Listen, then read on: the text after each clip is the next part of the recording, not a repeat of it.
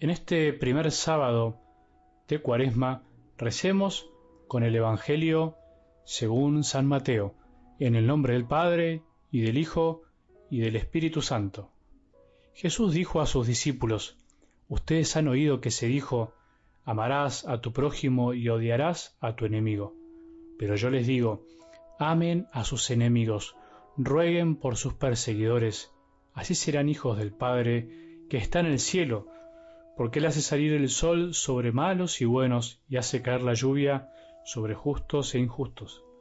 Si ustedes aman solamente a quienes los aman, ¿qué recompensa merecen? ¿No hacen lo mismo los publicanos? Y si saludan solamente a sus hermanos, ¿qué hacen de extraordinario? ¿No hacen lo mismo los paganos? Por lo tanto, sean perfectos como es perfecto el Padre que está en el cielo. Palabra del Señor.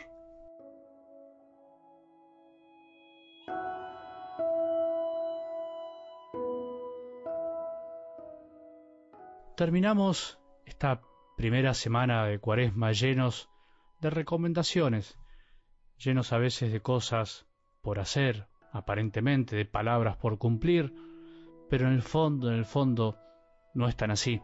En realidad es más para recibir, contemplar y asimilar que para hacer. Basta de hacer tanto, tenemos que escuchar más. Una semana en la que los evangelios nos sacudieron de lado a lado y por agregado de Yapa, como decimos, terminamos escuchando una de las páginas más difíciles del Nuevo Testamento, no solo porque de algún modo es difícil de comprender, sino también fundamentalmente por lo difícil de vivirlas.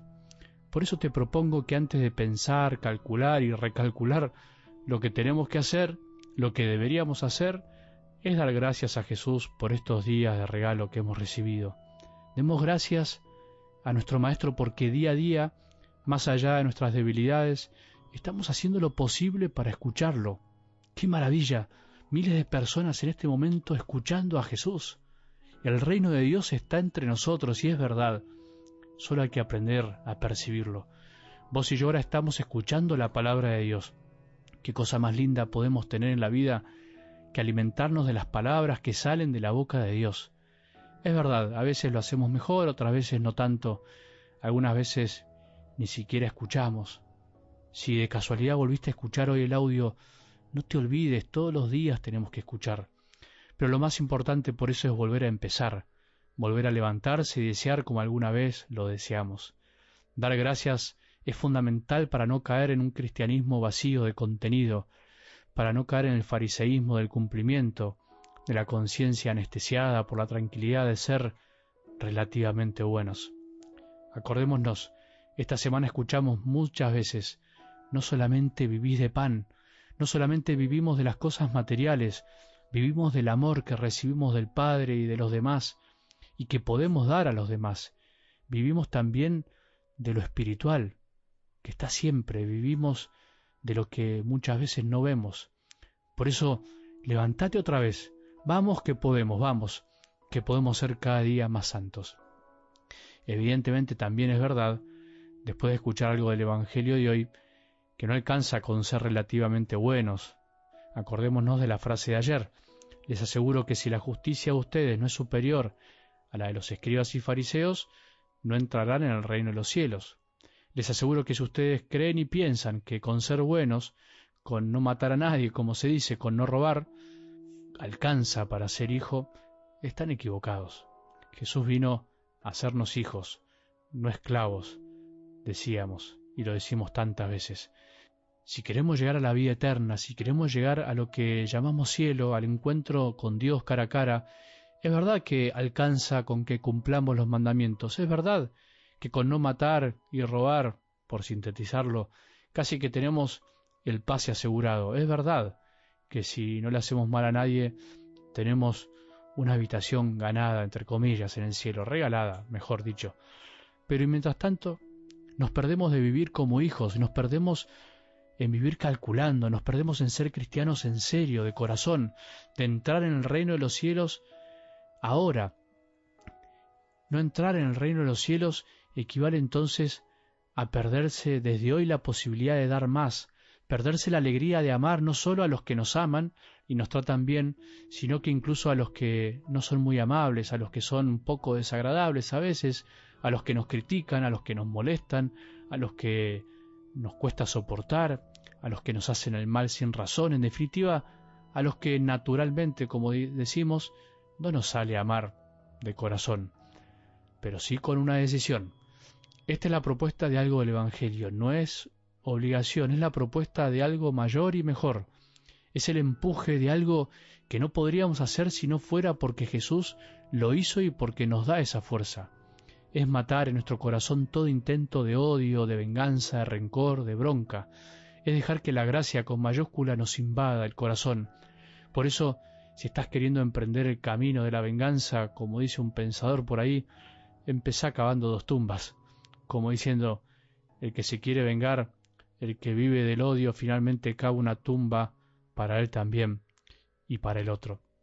No vale la pena odiar, te haces mal a vos mismo y a los demás. No vale la pena vengarse, no vale la pena tener rencor a nadie, no sirve. Por eso Jesús nos quiere proteger de eso. Es verdad, naturalmente a veces no se puede, pero sobrenaturalmente sí. Esa es la perfección de la que Jesús nos habla. Ser perfectos entonces no significa no equivocarse, ser un perfectito que le sale todo bien, sino que ser perfecto desde el Evangelio es buscar y querer amar como ama el Padre, con el amor que proviene de Él, con amor que viene de lo alto. Sí se puede ser perfecto al modo del Evangelio, es mentira que no se puede. Miles y millones de santos lo lograron con la gracia del cielo. Mientras que no querramos esto, mientras pensemos que la perfección del Evangelio es para algunos estaremos todavía viviendo como paganos, como no creyentes, viviremos como la mayoría del mundo, intentando ser un poco más buenos y evitando cruzarse con las personas que no son tan amables. Los enemigos serán y serían todas aquellas personas que no nos sale amar naturalmente. No pensemos en ese que directamente nos hizo algo malo, sino también en aquellos que nos cuesta amar.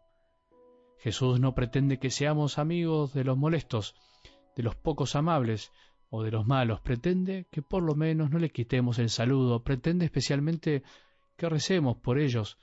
Si empezamos a transitar este camino, empezaremos a sentir la alegría de ser hijos, de ser hermanos de todos, de vivir sin rencores, de vivir sin destruir, de construir siempre.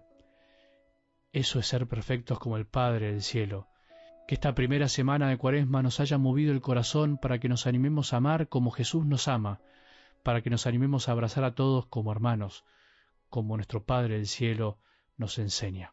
Que tengamos un buen sábado y que la bendición de Dios, que es Padre misericordioso, Hijo y Espíritu Santo, descienda sobre nuestros corazones y permanezca para siempre.